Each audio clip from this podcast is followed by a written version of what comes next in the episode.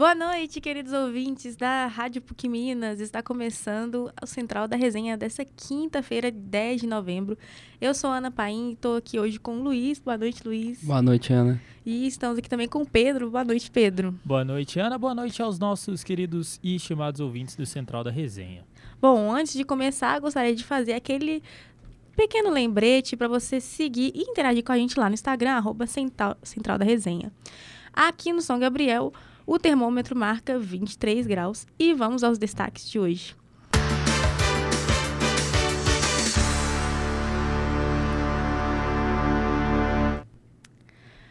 Produtores rurais de café no sul de Minas, eles tiveram prejuízo de mais de 4 milhões de reais com as chuvas de granizo. Quem traz as informações hoje é Lídia Caetano. Boa noite, Lídia.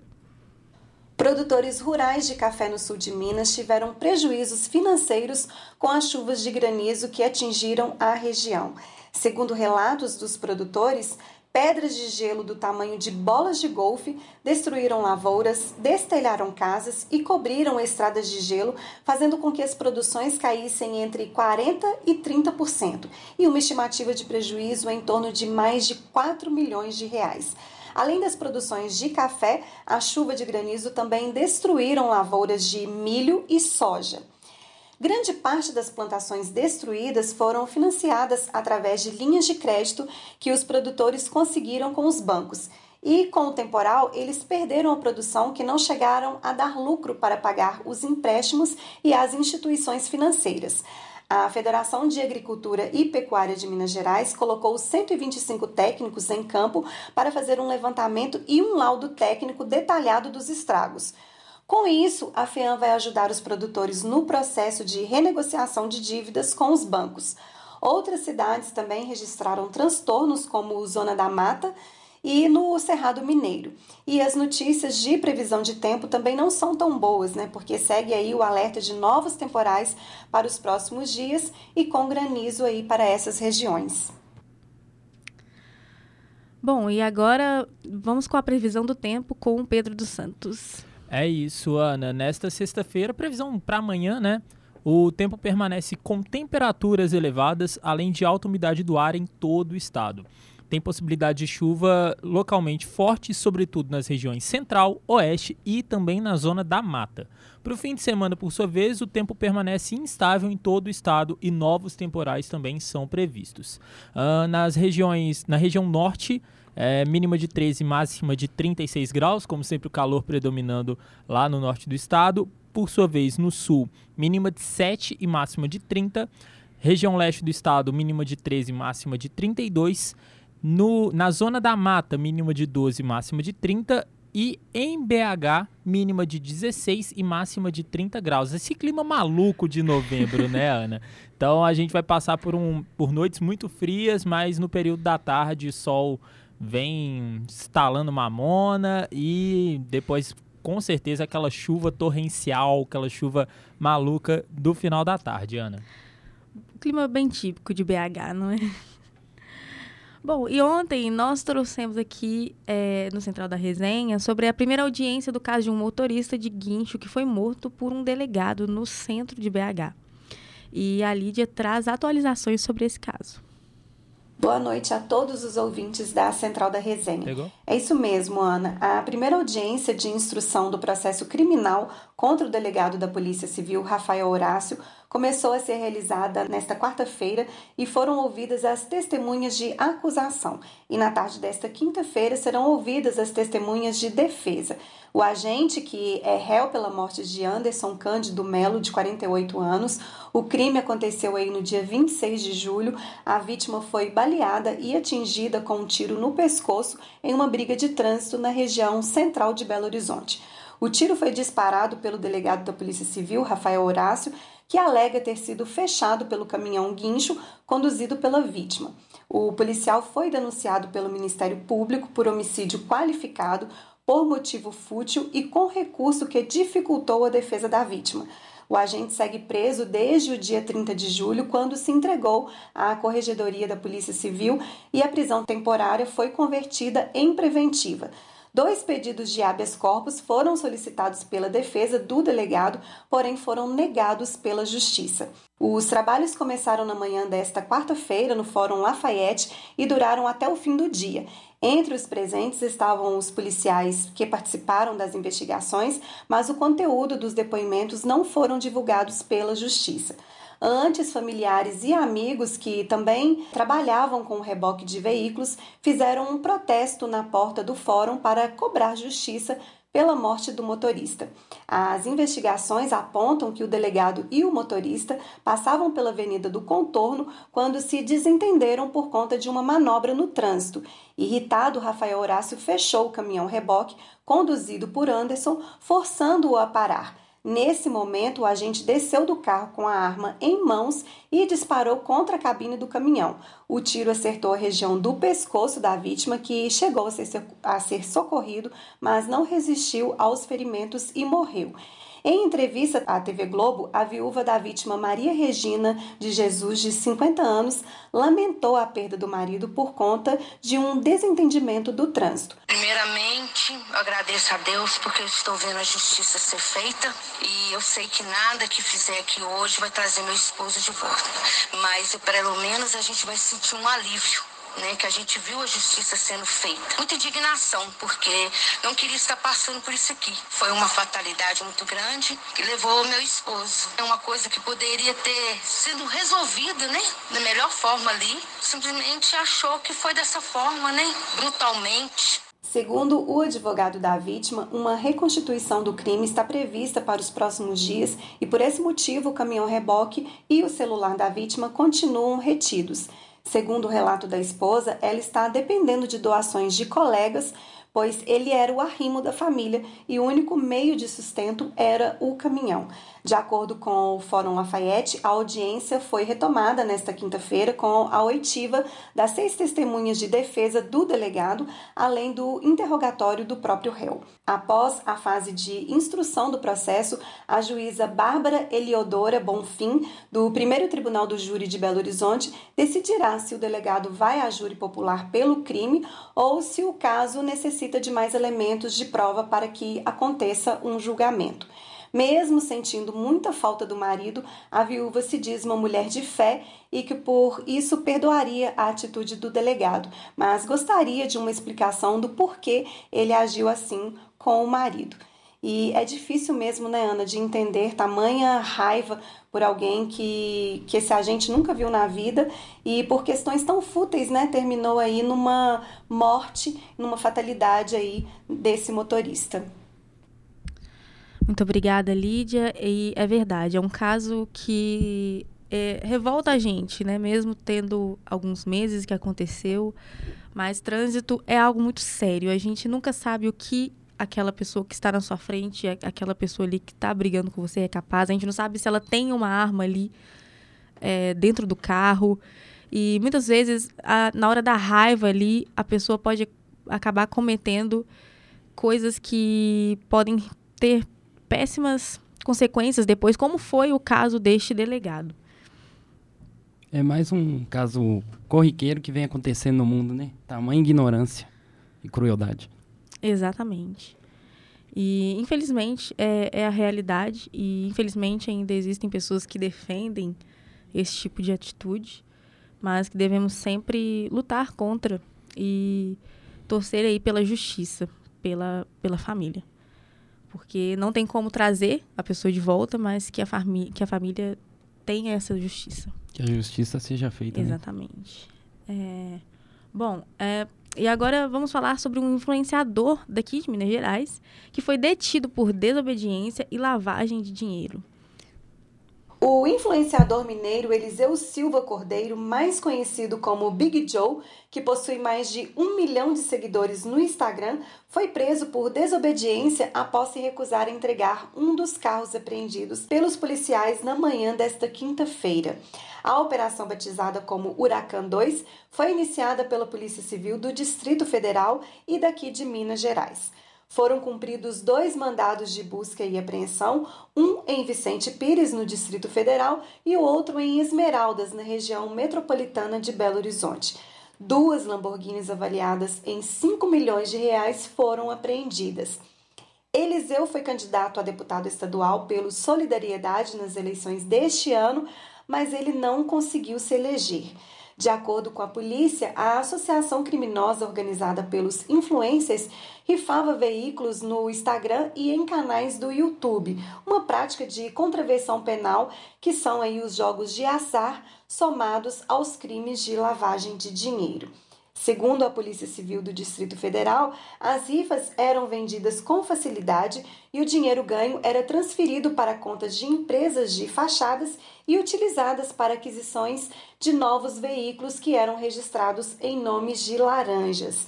De acordo com as investigações, entre outubro de 2021 e maio deste ano, o grupo promoveu a lavagem de 12 milhões de reais obtidos aí por meio das rifas ilegais.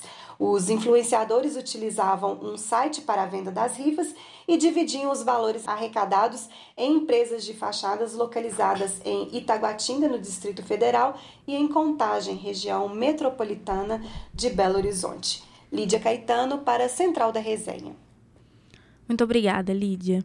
E bom, nós comentamos sobre chuvas e tem cidades mineiras que estão em estado de alerta, não é, Pedro? Pois é, é mais especificamente a cidade de Uberaba, né, a prefeitura de Uberaba, lá no Triângulo Mineiro, é, instaurou na noite dessa quarta-feira situação de emergência nas áreas atingidas pelas fortes chuvas que passam pela cidade. De acordo com informações contidas ali no decreto, que vale por 180 dias, os principais estragos foram no telhado da UPA, ali do, da UPA do Mirante, na torre de telefonia do SAMU, na Unidade Básica de Saúde Aparecida Conceição e também no centro administrativo da prefeitura. Um levantamento parcial da prefeitura, da Secretaria Municipal de Educação, melhor dizendo, que consta também no decreto, apontou que dentre as 76 unidades escolares do município, 24 têm problemas já confirmados, como infiltrações, vidros quebrados, queda de árvores, problemas com forro, entre outros. Entretanto, nenhuma escola ainda se encontra inviabilizada para funcionar. Vale lembrar né, e ressaltar que geralmente as escolas nessas épocas de chuva costumam servir muito de abrigo para os desalojados. O texto emergencial também viabiliza a prefeitura para convocar voluntários para reforço de ações de resposta ao desastre e realização de campanhas de arrecadação de recursos junto à comunidade, com o objetivo de facilitar as ações de assistência à população afetada. Pois é, né, Ana? Então, a gente. Eu acho que o que mais me revolta em relação às chuvas é que a gente tem aí de oito a nove meses, geralmente, para tratar essas situações e o poder público não faz nada. E aí che vai chegando novembro, dezembro, janeiro e fevereiro, é esse caos aqui em Minas e nada muda, sabe? Então, realmente lamentável. Pois é, Pedro. É, vamos dar continuidade agora. É, os moradores de Ribeirão das Neves protestaram contra a morte de um detento em um presídio. Como é que foi isso? Pois é, parentes e amigos de um detento de 31 anos que morreu dentro da penitenciária José Maria Alckmin, em Ribeirão das Neves, na Grande BH, se reuniram para manifestar contra uma possível negligência da instituição ao não prestar ajuda médica à vítima. A morte de Welbert André Vital foi constatada pelo SAMU às 6h40 da manhã dessa quarta-feira. A Sejusp confirmou que o socorro foi acionado depois que os policiais penais notaram que o custodiado não respondeu à conferência. Um irmão de Welbert, no entanto, que preferiu não se identificar, disse que soube que o detento estava passando mal há dois dias e não tinha recebido assistência médica. Sem conseguir notícias, então ele decidiu ir até o presídio nessa quarta-feira e não soube dizer quais sintomas a vítima apresentou. O corpo desse detento foi velado na manhã de hoje na casa de alguns parentes e as, as causas da morte serão investigadas pela Polícia Civil. Sobre as denúncias dos familiares, a Sejusp respondeu que não consta falta de atendimento médico e que a direção da unidade prisional vai apurar os fatos e, se necessário, aplicar as medidas administrativas legais cabíveis.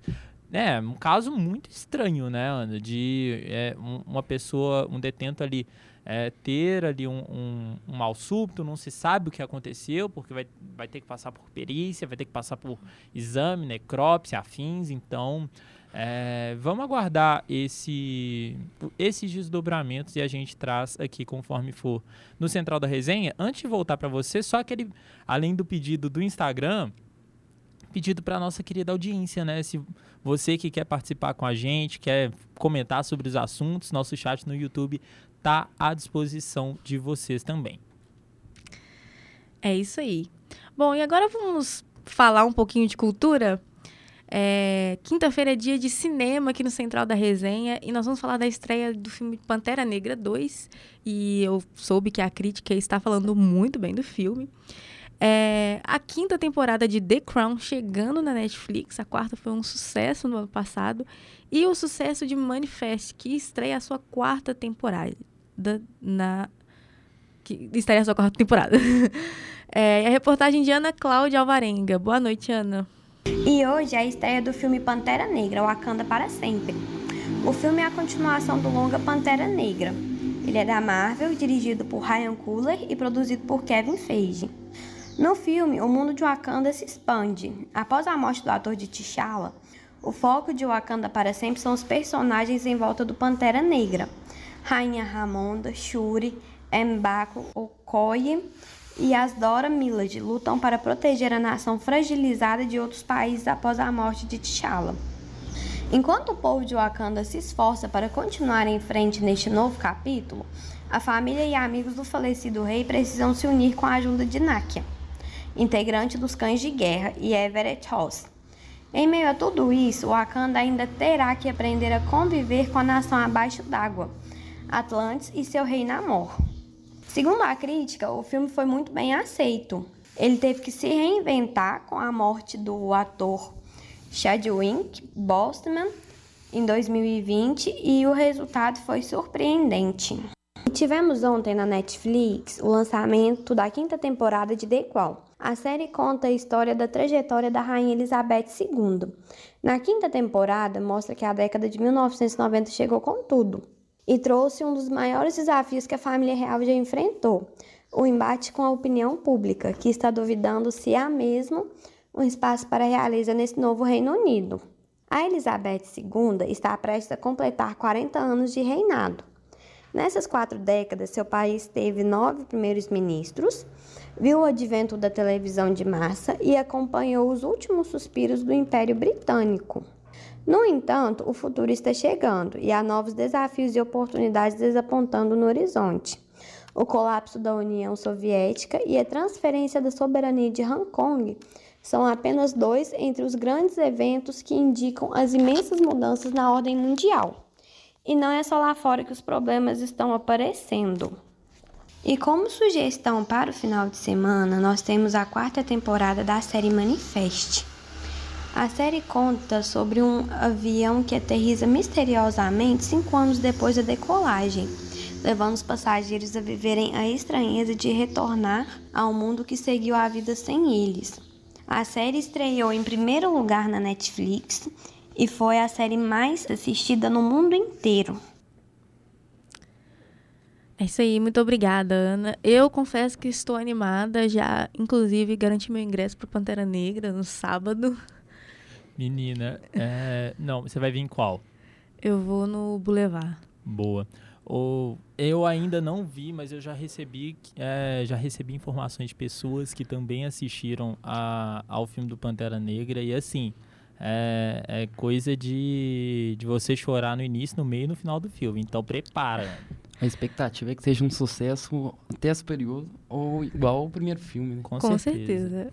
Pantera Negra é um dos meus filmes favoritos da Marvel. E também estou com a expectativa de que eles, esse filme salve a, a, a imagem da Marvel esse ano, que é, foi sinceramente flop, né? flopou bastante esse ano. Prometeu muita coisa e entregou quase nada. É, a famosa promessa de milhões e, e a entrega de Exatamente. centavos. Mas, ô Ana, é, uma coisa que a Ana Cláudia trouxe também foi sobre a questão de The Crown, né?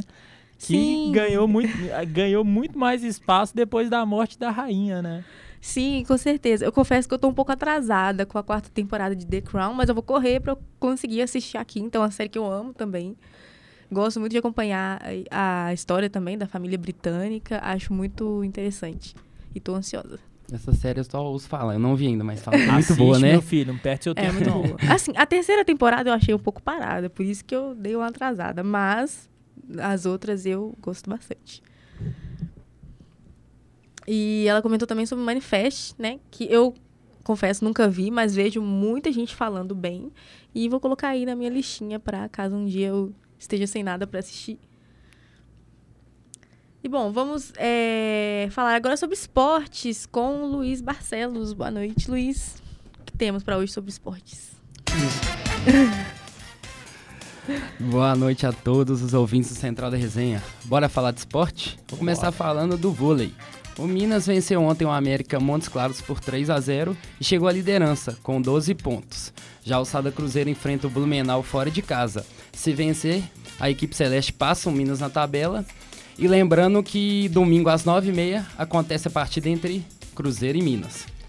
Passando para o futebol, ontem tivemos várias partidas pela rodada do Campeonato Brasileiro. O Curitiba empatou com o Corinthians por 2 a 2 Já o Fluminense venceu o Goiás por 3 a 0 3 a 0 Adivinha com gol de quem? Do Germán Cano.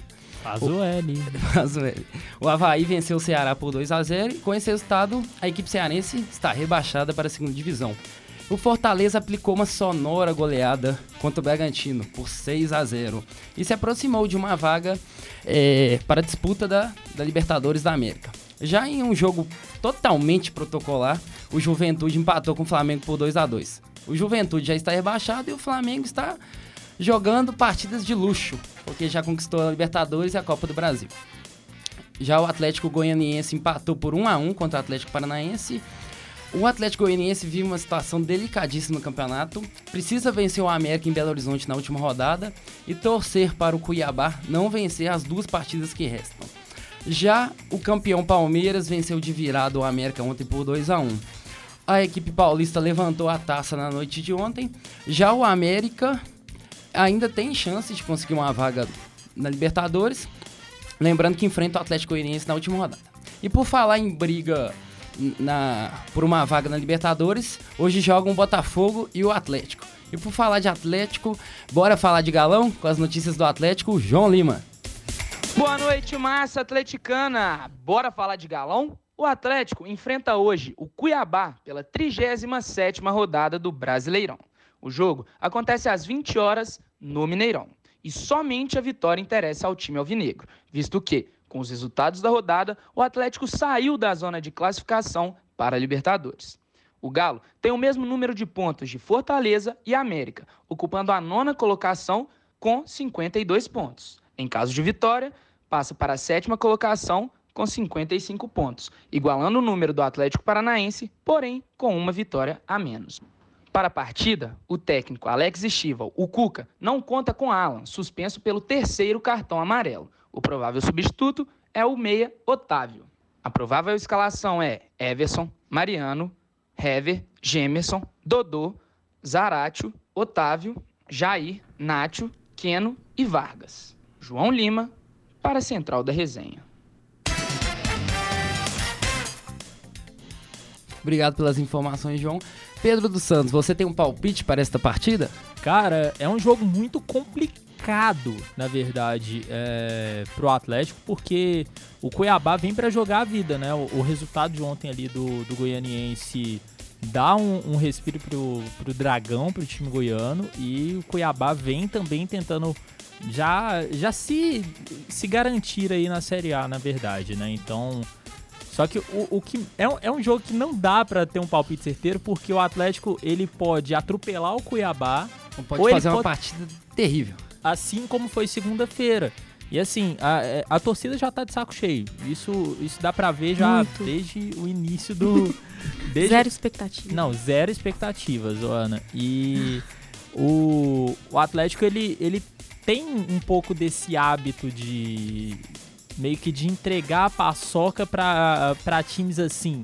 Né, o Atlético, todo mundo fala da grande temporada de 2021, mas 2020 perdeu o campeonato por causa disso. Perdeu partidas contra o Goiás, deixou de ganhar pontos contra o Bahia. E por isso não conquistou o Campeonato Brasileiro. Se eu não me engano, ficou a um a dois pontos de ganhar aquele campeonato. Foi três pontos. Foi três que foram os três pontos que perdeu pro Goiás.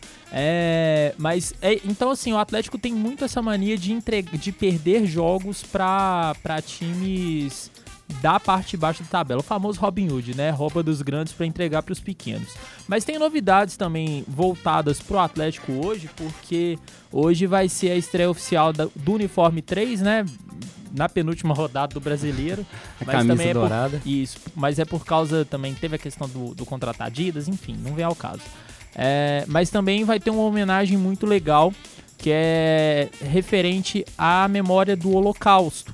Então, assim, na parte inferior ali da camisa é, do Atlético vai ter a estrelinha fazendo menção às memórias, né? E, e lembrando o quão terrível e, e caótico foi, foi esse período e foi a atitude dos nazistas contra os judeus e Hoje completa. o- Desculpe interromper, Pedro. Hoje completa 84 anos, né? Do início da perseguição nazista aos judeus. exatamente. Então, assim, fica fica os nossos parabéns mesmo, né? Uma campanha uma muito atitude perfeita. muito, muito válido, né?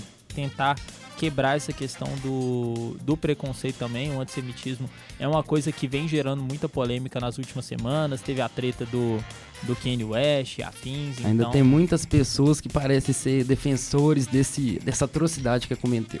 e, não cometeu. só, e não só essa, né, o Luiz? É, entre outras, É, né? qualquer tipo de Qualquer preconceito tipo, é, é, totalmente é repugnante. extremamente tosca. Mas, Luiz, voltando pra você, parece que tá tendo um indício da saída do Cuca. Que história é essa?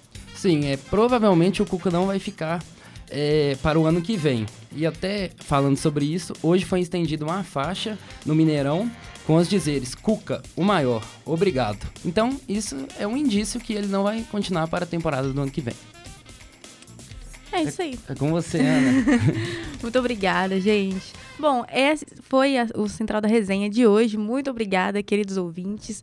Hoje a apresentação foi comigo, Ana Paim, produção de Christian Maia, Lavínia Fernandes, Letícia Souza, Pedro dos Santos, Rafael Souza e Regina Moraes. Trabalhos técnicos, Pedro dos Santos e Rainer Meira. Coordenação de Getúlio Nuremberg. E mais uma vez, não se esqueçam de nos seguir lá no Instagram, arroba Central da Resenha. Muito obrigada e até amanhã.